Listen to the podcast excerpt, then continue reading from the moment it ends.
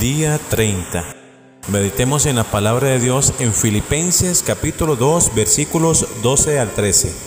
Por tanto, amados míos, como siempre habéis obedecido, no como en mi presencia solamente, sino mucho más ahora en mi ausencia.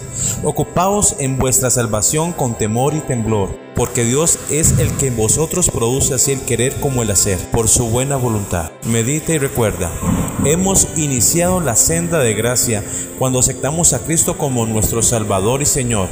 Pero Dios quiere que obedezcamos su palabra y que cuidemos nuestra salvación, que es un regalo, con temblor y temor que significa nuestra entrega. Oremos. Padre Celestial, te pido que pongas en mi vida el querer y hacer tu buena voluntad para disfrutar del camino celestial y que otros puedan conocerte. Amén.